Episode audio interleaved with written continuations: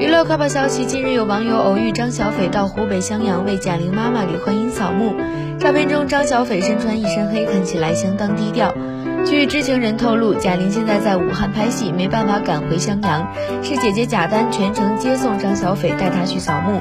据了解，在电影《你好，李焕英》中，张小斐饰演贾玲的母亲李焕英一角，引发了关注。而影片也是根据2016年同名小品及贾玲亲身经历改编，讲述了刚考上大学的女孩贾小玲意外穿越回八十年代，与年轻妈妈李焕英相遇，二人形影不离，宛如闺蜜的欢乐故事。